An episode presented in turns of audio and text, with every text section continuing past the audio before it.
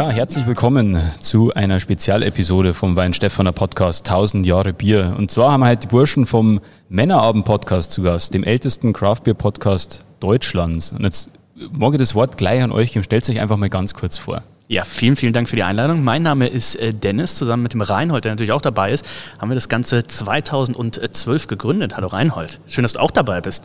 Ja, äh, ich, moin, sagt man, glaube ich, in Hamburg. Und äh, ja, ich freue mich hier zu sein. Wunderbar. Bei uns heißt es Servus. Das kann ich so nicht aussprechen. da lasse ich es bei Moin. Und wen wir natürlich auch noch mit dabei haben, das ist der Marco, ehemaliger Arbeitskollege bei uns in der Elfi. Also wenn wir äh, nicht äh, podcasten, dann arbeiten Reinhold und ich in der Elbphilharmonie für Störtebecker als Biersommeliers. Und auch der Marco hat uns da mal begleitet. Das ist korrekt, auch von mir ein Moin Moin. Ja, jetzt ist natürlich so, ihr, du hast ja schon angesprochen, ihr, euch gibt es jetzt seit 2012, habe ich das richtig verstanden?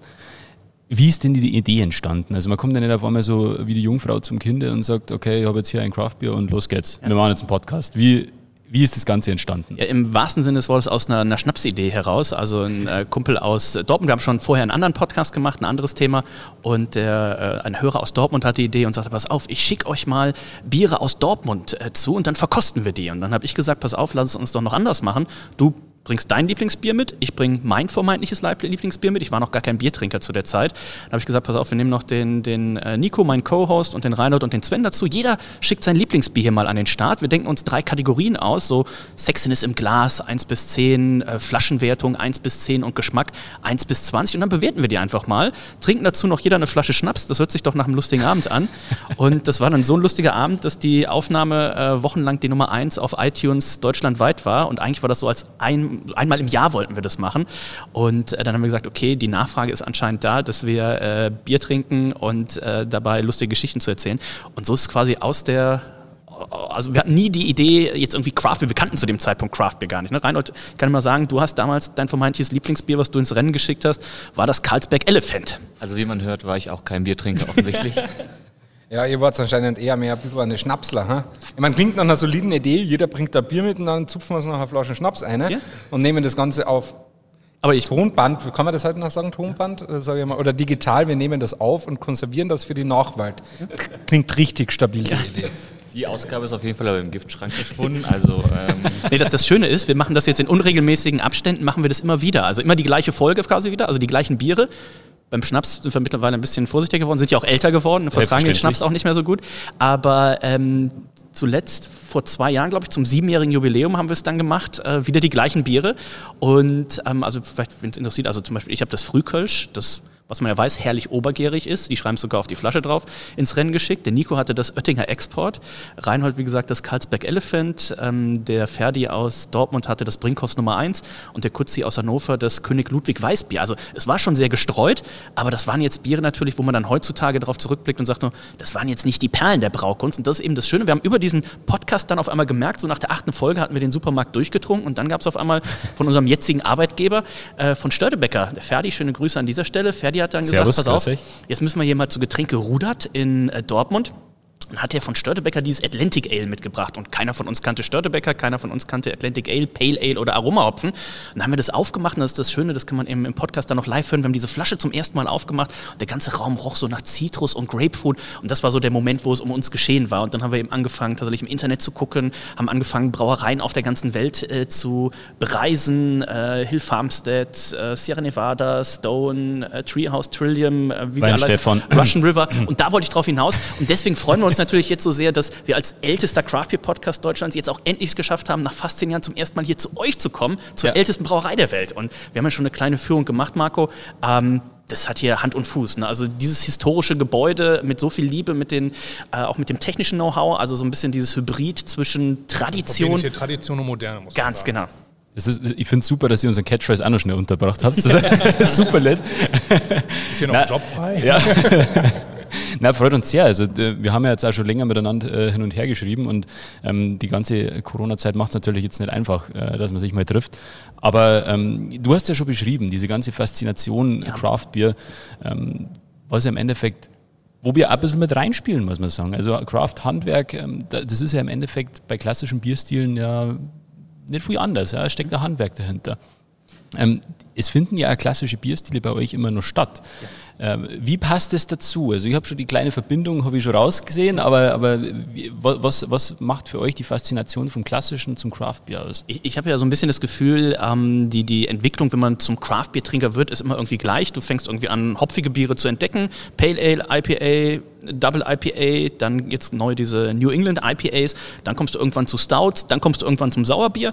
Ich bin mittlerweile Europas größter Sauerbier-Fan, an dieser Stelle schon mal einwerfen. Und dann kommt aber auch irgendwann so diese Rückbesinnung, dass du sagst, so, also es muss jetzt gar nicht jeden Tag das Bourbon Barrel Aged Imperial Stout sein, sondern ey, guck mal, da gibt es Brauerei Y, die machen ein richtig tolles Pilz. Das hat dann, ist dann meistens nicht das, was man in jedem Supermarkt kriegt, sondern sind dann eher so Nischensachen. Deswegen bin ich auch so großer Fan eben von den Weinstefaner Bieren, also dieses Hefeweißbier, wo man, äh, ne, wo die Amerikaner, ich bin sehr häufig auch in den USA, wo man sich da die, Finger nachleckt und sagt, Mensch, was ist das äh, für, für ein tolles Bier? Ne? Oder der Vitus, äh, auch ein ganz tolles Bier. Ne? Also so die klassischen Bierstile, ich finde immer, umso intensiver man sich mit dem Bier beschäftigt, Marco, du bist ja auch Biersommelier, umso intensiver man sich mit dem Thema Bier beschäftigt, umso mehr lernt man auch die klassischen Bierstile zu schätzen. Also ein gescheites oder ein fruchtiges Neiper zu machen, das würde ich jetzt sagen, ist nicht hohe Braukunst, aber ein gescheites Pilz oder ein gescheites Weißbier zu machen, das schon. Also der Weg, den Dennis beschrieben hat, den, den bin ich ähnlich gegangen. Ich bin auch über die fruchtigen Biere reingekommen, allerdings schon ein bisschen äh, früher als ihr. 2012 bin ich nämlich. Bist ja auch schon ein bisschen älter. Nach Hamburg gezogen. Wir haben vorhin hier Ausgrabungen gesehen, da warst du auch mit dem heiligen Korbinien, warst du auch ja, da. Ich war schon dabei damals. Warst du dabei, ne? Ja, ja, natürlich.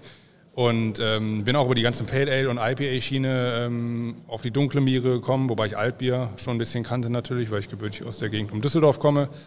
Ähm, und äh, habe dann ähm, auch die Sauerbiere kennen und lieben gelernt. Äh, ich bin jetzt nicht Europas größter Sauerbier-Fan, aber... Äh, das kann nur eingeben. Kann mich nur eingeben, genau. Aber ähm, die Sauerbiere sind einfach die komplexesten Biere, finde ich im Endeffekt. Aber Pilz ist immer eines groß, ein großes Anliegen in meinen Tastings. Ich suche nämlich immer ein richtig gutes deutsches Pilz, was nicht Kaltkorf ist. Äh, nicht Kaltkorf ist.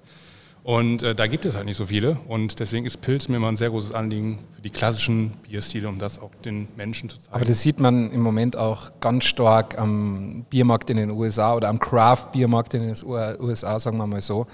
Ähm, es hat genauso angefangen, also Sierra Nevada Pale Ale ja, und, und, und dann Boston Lager, das waren so die ersten, die da, da abgegangen sind. Und dann kommen die anderen, äh, Stone hast du erwähnt gehabt, ne, mit, äh, mit ihren krassen IPAs und was der Teufel was alles. Jetzt sind wir also bei Napa, jetzt sind wir also bei irgendwelchen Milkshake-Geschichten und äh, also ganz, ganz absurd, ja. Aber okay, das ist halt einfach die Entwicklung. Also die einen gehen in die Richtung, wir werden jetzt noch mehr crazy und wir werden jetzt noch mehr verrückt. Und die anderen ähm, besinnen sich dann wieder zurück, weil dann sind sie, very, sind sie schon sehr educated, wenn es um Bier geht. Also sie haben schon viel getrunken. Und dann ist die Einfachkeit, unter Anführungszeichen, die geschmackliche Simplicity, ja, also nicht falsch verstehen, aber diese, diese straighte, handwerkliche, gute, gemachte Einfachkeit eines Pilz Ausgewogenheit, Balance, feine Hopfennote, dezente Bittere, ordentlich eingebettet. Ja. Und das, und das verzeiht auch keinen Fehler. Und das, nicht nur, dass es keinen Fehler verzeiht, aber dann sagen die Leute, es ist ein straighter, guter Geschmack, aber den halt immer wieder hinzubekommen und den, das ist halt nicht nur erfrischend, sondern man kann da vielleicht auch mehr als beim Double Russian Imperial Super Stout, was der Teufel was alles nochmal trinken. Und da sieht man auch eine Rückbesinnung, gerade in der US-amerikanischen Craft Beer Szene die letzten zwei Jahre, ähm, dass da vor allem German Styles extrem wieder hypen. Also einer der, der, der sage ich mal, angesagtesten ist im Moment auch unter anderem Jack's Abbey aus, aus Framingham bei, bei Boston, die nur German Lagers machen. Ja. Die haben drei verschiedene Kellerbiere äh, im Programm. Ja. Die, die haben sich extra liegende Lagertanks geholt, die, damit sie ordentlich die Biere ein, ein helles machen und das ordentlich ausreifen können, weil sie halt wirklich die bayerische und deutsche Braukunst jetzt imitieren, weil sie sagen wollen, wir wollen das auch ordentlich machen wie die Deutschen. Ja? Und ähm, das ist ein Kompliment, ein Riesenkompliment. Es hilft jeder Brauerei, vor allem für uns ist ja die USA das größte Exportgebiet, das wir haben. Ähm, es hilft uns natürlich voll. Ja?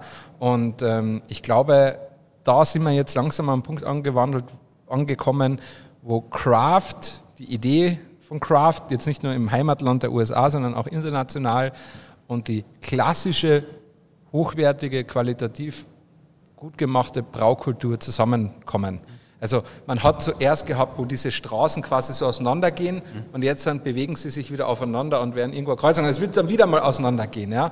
Aber ich glaube, gerade haben wir eine Bewegung, wo, wo selbst das schöne Pilz, das gute Helle ja, mhm. oder das äh, Weißbier einfach genauso Craft sein können oder sind. Ja?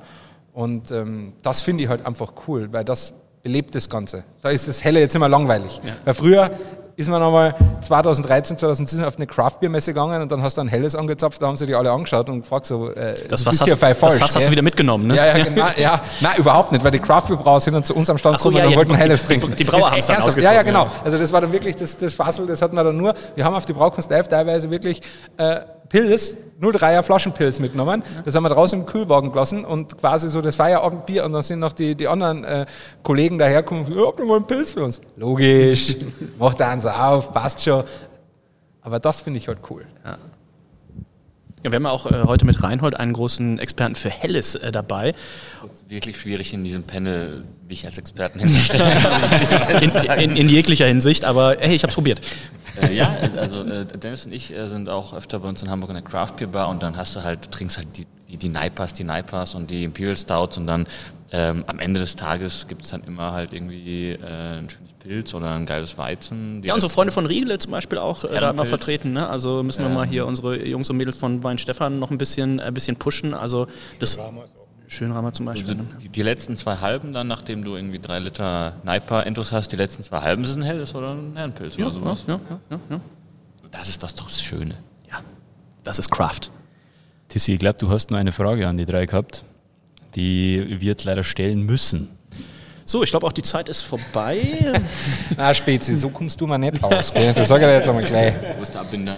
Ja, weil ähm, eins ist mir aufgefallen in der Recherche für unserem heutigen Zusammentreffen. Äh, man schaut sich natürlich an, seine Gäste, Freunde, Kunden, ähm, die, die kommen und dann eine Führung von einem wollen. Dann habe ich gedacht, so, du, ey, pass mal auf, Toni, Warum muss ich die durch die Brauerei führen? Die haben einmal den Vitus verkostet und 53 von 100 Punkte vergeben. Solche Leute, gell, die kann ich mal prinzipiell nur so mittelgeil finden. Ja? Deswegen habt ihr jetzt einmal die Chance. Wir hatten einen sehr sympathischen Vormittag. Ich finde euch wirklich mega cool. Aber das müsst ihr mir jetzt erklären. Darf ich kurz intervenieren?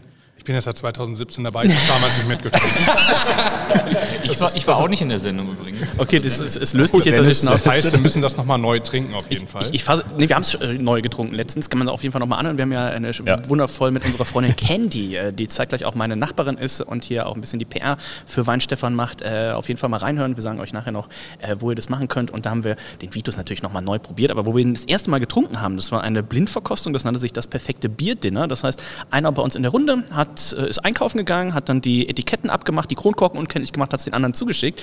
Und äh, irgendwo, entweder im Supermarkt, auf dem Transportweg, irgendwie sind zwei Flaschen davon, haben es nicht ganz so gut überlegt, überlebt. Ähm, wenn ich jetzt nur gesagt hätte, oh, da ist aber irgendwas komisch, sondern auch äh, unser guter Freund Markus, wo ich sagen würde, das ist wahrscheinlich der Mensch in Deutschland mit der feinsten Nase, dem feinsten Geschmack, der hat das auch gesagt. Also ähm, wir schieben es mal so irgendwie auf den Getränkemarkt, wo das Bier dann vielleicht zwei äh, oder zwei Tage irgendwie in der, in der Sonne stand. Ähm, aber Vitus, wir hatten es ja letztens auch bei Stöttebecker Live äh, bei unserem Trainingslager für die Hobbybraumeisterschaft, ist für mich eins der ja, wahrscheinlich Top 5 Biere, die wir in Deutschland haben. Also das ist äh, für den Bierstil Heller Weizen Doppelbock, das ist eine Granate ähm, vom Fass. Reinhold hat sich gestern Abend noch hier im Braustübel eins äh, gegönnt. Das geht runter wie Seide. Also ähm, da auf den Vitus lasse ich nichts kommen, weil Kutzi mir dann auch immer, also der, der das ausgerichtet hat an dem Abend, auch immer gesagt, ja, du hast keine Ahnung, das ist so ein super Bier. Ich sage, Kutzi, darum geht's nicht. Ich sage, das ist eins der besten fünf Biere, die wir in Deutschland haben. Ähm, ich sage, auf den Vitus lasse ich nichts kommen. Das ist lieb von dir, so. danke. Na, das freut uns, ja. Ähm, aber es kann ja immer wieder mal was sein. Ja. Ich meine, wir haben äh, äh, einmal äh, beim anderen Ding geredet. Ich meine, es verlassen Millionen Flaschen die Brauerei in jedem Jahr, jede Brauerei. Da kann halt mal einfach mal was passieren. Ich meine, man ist nicht gefeit, aber das ist ja immer die, der, der Ansporn, den man hat dann als Brauer, dass man halt immer daran arbeitet und mit jedem Batch, mit jedem Sud, mit jeder Flasche einfach selber die Qualitätsansprüche nochmal hochhalten muss. Und äh, finde ich gut, dass man es immer nachverkostet hat, weil das ist es ja. Ne? Wir sind ja hier auch ein Wissenschaftsstandort in Weinstefan genau, ja. mit der TU München. Unser Podcast ist auch eigentlich ein wissenschaftlicher, ja, wissenschaftlichen Ansatz. Deswegen, also, also unter einer Dreifachbestimmung ist das halt einfach nicht, äh, ne? Ganz genau. genau. Und deswegen, äh, ihr wart gestern schon im Bräustübel, äh, der Done und ich, wir schauen wir jetzt auch gleich nochmal Arbeit mit euch, also können wir ja oh. nochmal Bestimmung machen. Oder so. natürlich unser Kellerpilz, das ich natürlich auch jedem empfehle, was ja nur exklusiv im Bräustübel gibt. Ja. Das tankfrische Pilz aus dem Keller, wenn wir schon vorher beim Thema Pilz waren. Mhm. Ne? Ähm, natürlich auch noch was. Aber okay, ähm, nachdem wir hier mal eine Klosterbrauerei waren, die Absolution ist erteilt, lieber Dennis, das ist in Ordnung. ähm, das, das passt, passt, schon. Passt schon, passt schon, passt schon. Ja, und jetzt haben wir eigentlich nur noch eine Frage an euch. Ihr seid ja seit 2012 dabei, ihr seid älter als so manche Craft-Brauerei. Ähm, wie geht's für euch weiter? Ihr nähert euch jetzt langsam die 200 Episoden an. Also ihr habt jetzt einiges schon erlebt auf eurer Bierreise sozusagen. Was habt ihr denn eigentlich nur geplant? Äh, nächstes Jahr wird es natürlich so, äh, Gott und Corona möchte die große 10-Jahresfeier geben. Möchte euch an dieser Stelle schon mal beide recht herzlich einladen. Ähm, Im Idealfall möchten wir das natürlich bei uns in der Elbphilharmonie machen. Äh, zehn Jahre Männerabend. Ähm, welche fünf Biere es da gibt, kann ja jetzt jeder vielleicht noch mal fünf Minuten zurückspulen. Ähm, Spoiler, im Laufe der Jahre wurden die Biere nicht leckerer. und mal über, überlegen, was, was für fünf Biere da Aber ich könnte mir auch vorstellen, dass... Da ist auch ein Vitus dabei. Da, ich wollte gerade sagen, dazu einfach mal ein Fässchen Vitus. Wir haben ja 21 Zapfleitungen, dass auch vielleicht im Laufe des Abends dann noch da ein Fass Vitus angeschlossen wird und vieles mehr. Was gibt es noch für Ziele? Wir haben eigentlich äh, alles erreicht, muss man ja sagen. Ne? Wir waren bei äh, Westfleterin, äh, die Merle Male haben da Bier abgeholt. Wir waren letztes Jahr bei Russian River, haben den Pliny the Younger äh, Release mitgemacht, uns da morgens um, um fünf in die Schlange gestellt und so weiter. Also äh, wir haben eigentlich alles erreicht, aber ähm, unseren Fans sind wir, glaube ich, auch einfach schuldig weiterzumachen. Ne? Also das ist wie Manuel Neuer, der jetzt 14 Mal deutscher Meister war in, in Folge. Also rein und wir ziehen durch. Oder hast du schon den Rentenschein ausgefüllt. Also wir haben es eigentlich nicht mehr nötig, irgendjemandem was zu beweisen, aber wir machen es einfach trotzdem für die Fans. für die Fans, ja. Ey, ich, musste, ich musste immer an so, einer, an so einer Stelle an einen, an einen Sketch von Michael Bulli Herbig denken, also als Franz Beckenbauer im Auto sitzt und sagt, ich war alles, ich war Weltmeister, ich war Europameister, ich war Waldmeister, ich war Hausmeister, ich war alles.